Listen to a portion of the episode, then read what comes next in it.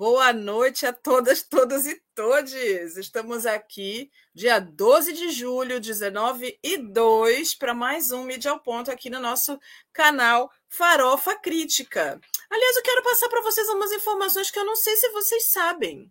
O Mídia ao Ponto, que começa todas as terças às 19 horas, tem então como proposta a análise crítica da cobertura jornalística por mim, Eliane Almeida. E aqui o jornalismo, cultura e cidadania estão entrelaçados nesse conteúdo. Mídia Ponto é um programa do canal Farofa Crítica e vai ao ar todas as terças às 19 no seu canal. É uma produção do CELAC, em parceria com o Departamento de Jornalismo e Editoração da Escola de Comunicações e Artes da Universidade de São Paulo, tem o apoio do IAA USP, Instituto de Estudos Avançados da Universidade de São Paulo, e também do Jornal Empoderado, nós não somos fracos, meu bem. Ok? Bom, a gente tem uma proposta de trabalhar com bom humor, e eu juro que eu tento. As pautas é que andam pesadas ultimamente. E a gente está falando muito também nesses últimos tempos sobre a questão dos direitos humanos, não é mesmo?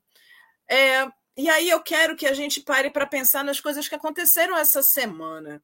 A gente teve algumas, principalmente nesses últimos dias, a gente teve algumas ações muito discutíveis aqui no Brasil sobre a questão política, e esse é o tema né, do nosso programa de hoje.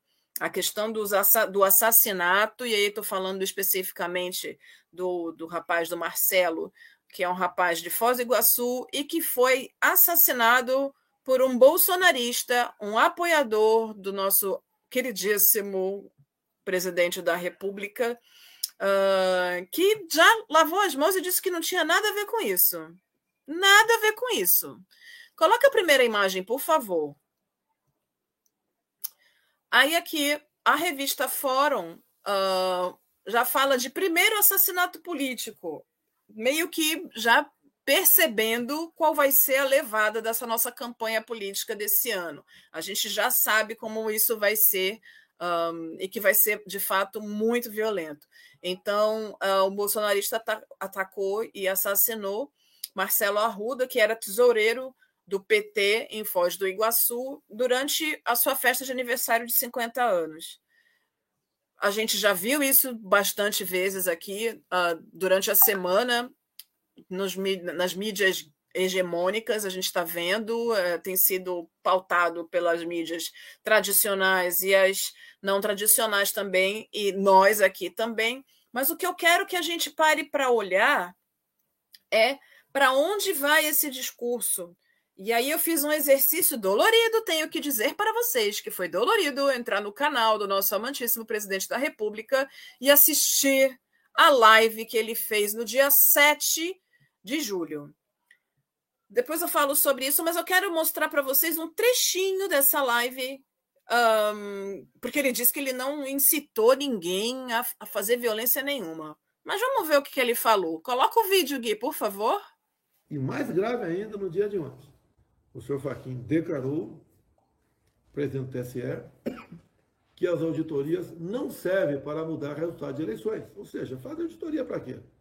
As urnas são inauditáveis, mas se porventura né, o pessoal do Comando de Defesa Cibernética do Exército, que foram convidados a integrar uma comissão de transparência eleitoral. Caso detecte fraude, não vai valer de nada esse trabalho do Comando de Defesa Cibernética das Forças Armadas, porque o senhor Faquim falou que isso não muda resultado eleitoral. Não preciso aqui dizer o que eu estou pensando, o que você está pensando. Você sabe o que está em jogo você sabe como você deve se preparar, não para o novo Capitólio. Tá?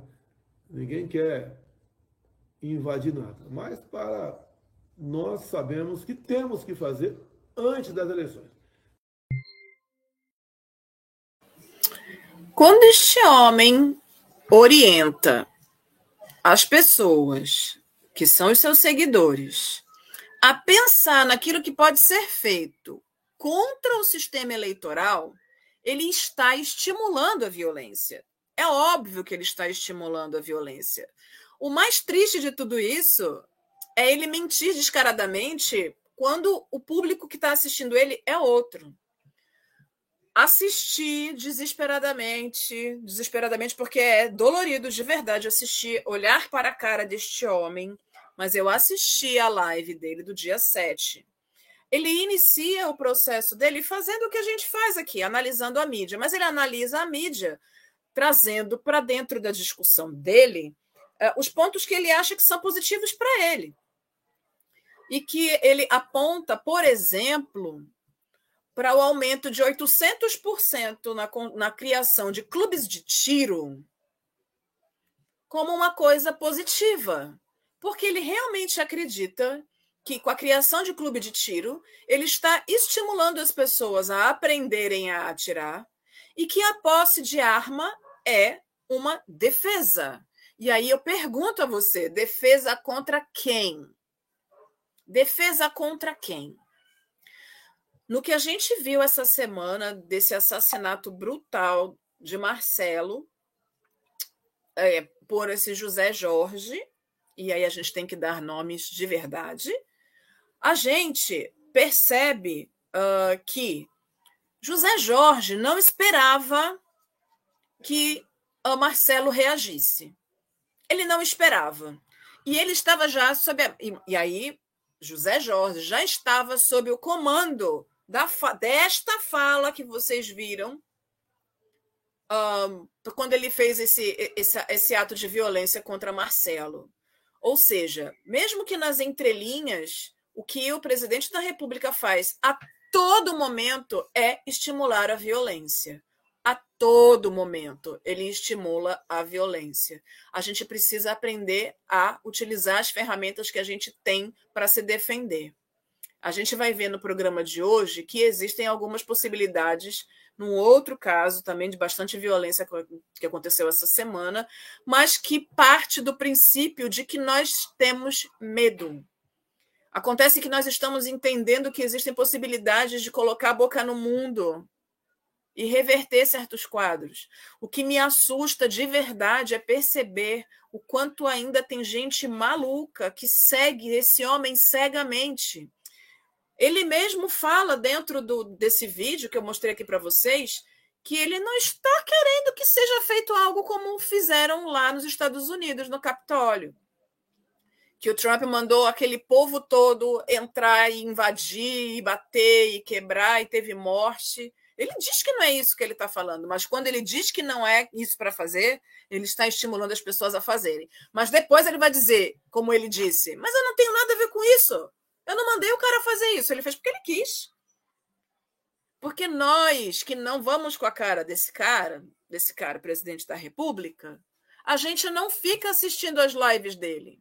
Mas eu começo a pensar que a gente precisa ser audiência sim das lives dele, para que a gente consiga entender o que ele está falando, para que a gente consiga efetivamente perceber como desconstruir esse discurso maluco desse cara que quer de verdade que a gente se mate, que quer de verdade que se mate todas as pessoas que estão apoiando agora o, o candidato à presidência, o Lula. A gente precisa pensar nesse processo. Quem está afim de morrer, quem está afim de viver. Porque do jeito que as coisas estão, a gente vai pode, pode até ser que a gente sobreviva à eleição, mas a gente vai conseguir sobreviver com a falta de água, a falta de comida? A gente vai conseguir viver sem essas coisas básicas? Já tem gente morrendo de fome, já teve gente morrendo de frio. Tem gente morrendo embaixo da água por causa do excesso de chuvas. Tem gente morrendo embaixo da terra por causa de falta de, de estrutura nas cidades. E a gente está vendo um, o desvio de verba acontecendo, um, orçamento secreto, liberação de verba para parlamentar, para garantir voto. A gente está vendo o desmonte do Brasil na nossa cara. E a gente só consegue mudar isso nas eleições. Por favor, Gui, coloca para mim a próxima imagem. Esse é o Marcelo na sua festa uh, antes da chegada do enlouquecido uh, para acabar com tudo, e justamente porque uh, a festa tinha como tema o PT. Presidente Bolsonaro está apavorado, porque ele sabe que a, a, chance dele perder essas eleições é muito grande. E vocês viram também nesse vídeo que ele que passou agora que ele está dizendo que precisa fazer auditoria naquilo que não precisa auditoria. Mas aquilo que precisa fazer de pé, de, de, precisa fazer de, não de PEC, mas um, de outras uh, análises do que está acontecendo, ele não quer que aconteça no governo dele, né? A próxima imagem, meu querido, por favor, Gui. Este é o Jorge José da Rocha Guaranho. Ele é bolsonarista roxo de carteirinha, fã do filho do Bolsonaro, um cara que é, né? Uh, que está ali sob a égide, sim, do bolsonarismo a, a favor, a serviço de Bolsonaro. Né? É, é uma coisa e a gente vai perceber no programa hoje, gente, que existe uma dinâmica nessas pessoas que é muito parecida. Vamos aqui lembrar um pouquinho só do discurso da delegada. A delegada que entrou para fazer esse processo de, uh, de defesa do, do Jorge José, o pessoal levantou a ficha dela lá na, na, no Instagram, nas redes sociais. Ai, gente, qual é a surpresa que a mulher é bolsonarista e anti-PT? Ai, gente, não dava para perceber no jeito que ela falava? Chamando o cara que entrou atirando de vítima? Ai, mano. Agora o Bolsonaro tá até com dó do cara, porque afinal de contas ele chegou atirando, matou o dono da festa, mas os amigos do dono da festa foram lá e deram uns chutes nele. Coitadinho dele. Esses valores são tortos, a gente precisa rever tudo isso. Meu querido Gui, a próxima imagem, por favor. Agora eu vou falar de outra da outra parte, né? Porque a gente primeiro falou de assassinatos e agora a gente vai falar sobre a questão do estupro, que o estupro é uma prática de dominação muito utilizada em territórios de guerra desde sempre, ou invasão territorial. O estupro é uma coisa que acontece muito, é uma das maiores, é a maior violência que a, a, os corpos femininos sofrem. É, é justamente pela questão sexual que se perde a humanidade nos corpos femininos.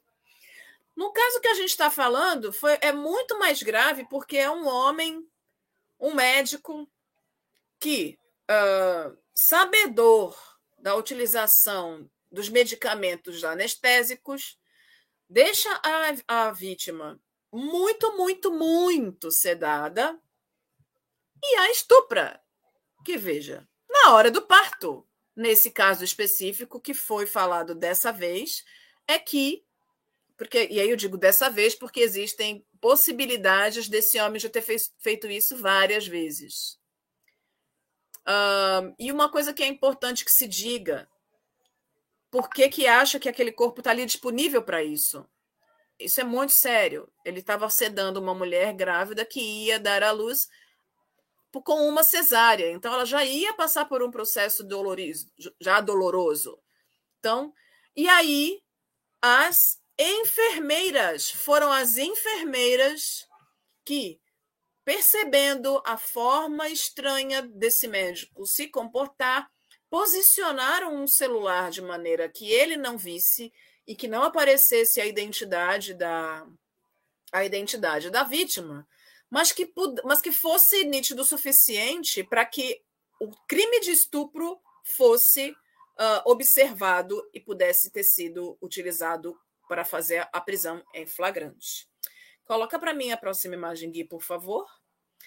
Esse é a cara do Giovanni, né? O, o médico anestesista.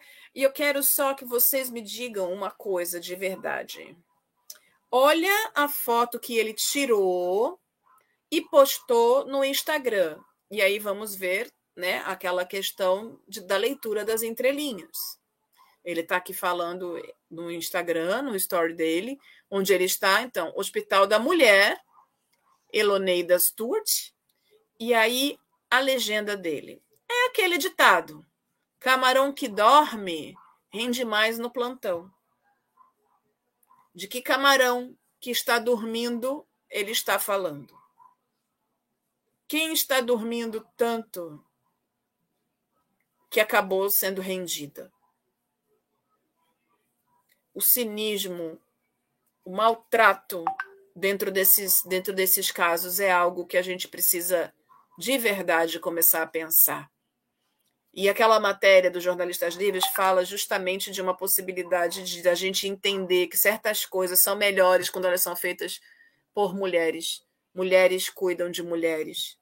Os homens, infelizmente, têm alguns que têm alguns desvios absurdos e é muito terrível perceber como essas pessoas podem uh, se ocupar de fazer uma maldade com uma pessoa que está vulnerável naquele momento. É muita desumanidade. A próxima imagem, Gui, por favor. E aqui mais um caso. E aí esse caso também tem a ver com violência, uh, com violência contra a mulher. Um professor da Unesp, uh, professor Mar Marcelo Bulhões, assedia suas alunas desde 2011. Ele escolhe como vítimas as meninas que são de fora do estado de São Paulo, pessoas que estão mais carentes, meninas de 17 a 19 anos, no primeiro ano da universidade, que ainda não conhecem ele. E uh, o que ele usa como isca é a possibilidade de que ele seja orientador dessas alunas uh, nas atividades de iniciação científica. A iniciação científica ela dá alguma possibilidade de você conseguir um, uma pequena bolsa de estudos, mas que te, te auxilia na, na vivência dentro da universidade. Então, ele se apropriava desse tipo de argumento para poder chegar perto dessas meninas. A próxima imagem, Gui, por favor. Acontece que aí a gente tem o quê? Era disso que eu estava falando para vocês há pouco tempo. Aprendemos a nos defender. Então, quando o agressor se aproxima, a gente já sabe, porque com a graça do bom Deus e de todos os orixás e de todas as deusas, a gente conseguiu entender qual é a potência da utilização das redes sociais e a gente então se utiliza das redes sociais para fazer, uh, para forçar a transformação. O que as meninas fizeram? Printar, todas as meninas assediadas printaram suas conversas, produziram material e espalharam esse material pela universidade. A universidade, mais do que depressa, mandou retirar todos os materiais, mas já era tarde. A galera que estava no campus fotografou e começou a espalhar um, por dentro da universidade, para fora da universidade, nas redes sociais de cada um. E a gente coloca isso, então, às claras. O que, que acontece aqui? A matéria foi publicada na Marie Claire. A Marie Claire é uma revista das editoras Globo. E aí, eu quero só dar aqui para vocês o detalhe da legenda nas fotos. Veja bem supostas mensagens de te... supostas, supostas, supostas mensagens de teor sexual que Marcelo Bulhões teria enviado para alunas foram expostas em banners do campus de Bauru da Unesp. Foto de arquivo pessoal, ou seja, das meninas que receberam. Eu vou tentar ler aqui para vocês um pouquinho, porque eu acho, não sei se vocês conseguem enxergar direitinho, mas eu vou aqui fazer esse, esse exercício de falar palavrão, porque afinal de contas nós não temos mais censura, e vou aqui falar para vocês o que, que ele escreveu aqui. Então, primeiro assim, ele diz aqui na primeira imagem: uh, a verdade é que nosso desejo não passa. E aí a menina ri. Há algumas coisas muito importantes. Chupar você e depois te comer de quatro. Bem forte. Boa noite. Isso não é sexual? Isso não é sexual? Como supostamente mensagens sexuais? Depois ele fala aí uma outra mensagem numa, de uma outra aluna. Vou te comer em pé com em alguma rua da cidade e fazer você chupar, me chupar. Se isso não é assim, descaradamente mensagens de teor sexual, eu de verdade, no alto dos meus 51 anos, já não sei mais. Porque não consigo entender por que, que a revista Marie Claire forte como é, importante como é, dando uma pauta tão importante como essa, me coloca na legenda supostas mensagens de teor sexual. Isso não é suposto.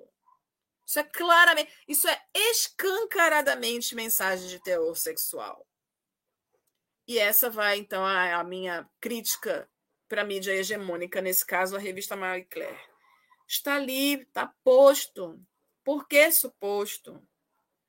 A gente tem uma função social que é de colocar na mesa aquilo que está sendo fato e que está acontecendo e atuando em cima da vida das pessoas. Aquelas mensagens não são supostamente de teor sexual, elas são efetivamente de teor sexual. Então, não vejo necessidade. Podia usar outra palavra, então. Mas é necessário que a gente entenda que é, é importante dentro do jornalismo que a gente dê nomes aos bois. A próxima, por favor, Gui. Aqui eu quero falar de um outro tipo de assédio, que aí não é o assédio uh, sexual, mas é um assédio que também mata. No caso desse, nesse caso que a gente tá, vai falar aqui agora, foi, eu fiquei muito triste porque um, quando a gente sofre assédio de, de docente dentro de uma universidade pública, a gente já começa a entender de fato que, como é essa dor. Se tem uma coisa que acontece muito dentro da Universidade de São Paulo, é o suicídio. Porque os professores acreditam que, sendo duros, que sendo rígidos, que eles vão conseguir tirar o melhor daqueles alunos, ou, enquanto estratégia de fato, para afastar aqueles que eles não querem dos bancos escolares dentro de uma estrutura como a USP. E aí, no caso do Guilherme Santos de Andrade, de 24 anos, que era um menino que estava estudando direito já tinha, ele estava no final do processo dele, ele já tinha o número dele da Ordem dos Advogados do Brasil, ele já era, já estava atuando. E aí ele foi defender o seu trabalho de conclusão de curso, e uma das, das professoras que estava na banca humilhou ele em tal ponto que ele não aguentou e ele se suicidou. Então é muito importante que a gente pense até onde pesa de fato as nossas palavras na vida das pessoas. Porque não é justo que um menino tão jovem, 24 anos, se sentisse tão mal e tenha qual a necessidade de humilhar um estudante dessa forma? Quem ganha com isso? Quem ganha com isso? Em que sentido você se sente melhor, professor universitário, humilhando os seus alunos? Para que você já é professor universitário, se você já tem o seu mestrado, se você já tem o seu doutorado, se você já é livre docente, se você, você tem pós-doutorado, maravilha! Mas deixe que as pessoas tenham sua própria caminhada. Não há necessidade de se humilhar alguém tanto a ponto dessa pessoa desistir de viver. Você é responsável, professora. Você é responsável pela morte desse estudante brilhante que já era advogado, apesar de você. E por sua causa ele limitou a própria vida. Então, eu quero muito, muito, muito pedir aos docentes que não estão vendo agora, mas que verão esse programa, por favor, mais humanidade com seus estudantes, mais humanidade com os seus orientandos, mais gentileza, na hora de fazer uma avaliação numa banca, é importante que a gente seja gentil, porque já há um estresse na, na produção desse trabalho. É importante que a gente tenha essa sensibilidade, que a gente se coloque no lugar do outro. Você também já foi aluna, senhora professora, né? Então eu quero só lamentar muito a, a, a abreviação da vida desse menino que tinha uma carreira brilhante pela frente, mas que por causa da desumanidade de uma professora acabou uh, tirando a própria vida. A próxima imagem, Gui, meu querido. Ai, gente brasileira. Aí eu vou falar de quem? Uma pessoa que eu sou super admiradora e vou aqui falar que ele vai fazer, e aí estou falando aqui do professor Denis de Oliveira, que é autor do livro Racismo Estrutural, uma perspectiva histórico-crítica, e que vai ter uma atividade uh, de lançamento do livro no Boteco da Dona Tati, que fica ali na Barra Funda, aí em São Paulo. E aí eu vou falar, muita sacanagem, professor Tênis de Oliveira, tem que fazer um lançamento desse aqui em Santos também. E eu convido vocês a participar do debate, a comprar este livro da editora Dandara. O livro tem muito, está ligado diretamente também com o, o, o projeto Diversidades uh, e Inclusão em Direitos Humanos, né? Tem o apoio do, do, do projeto para, para esse lançamento. E a gente vai ter uma conversa incrível com a professora Márcia Lima, que é da FEFELESH, uh, uma das poucas professoras negras da Faculdade de Filosofia, Letras e Ciências Humanas da USP, e o professor Kleber Vieira, que é presidente da Associação Brasileira de Pesquisadores Negros. Então, a gente vai ter uma discussão incrível, porque continua muito importante entender do que se trata o racismo estrutural, para além de uma expressão, é uma prática cotidiana da política nacional que tem como grande característica o extermínio da população negra. Eu quero aqui me despedir de vocês, esperando que a gente tenha notícias mais legais para falar na semana que vem, mas eu estou de olho. Estou de olho em tudo.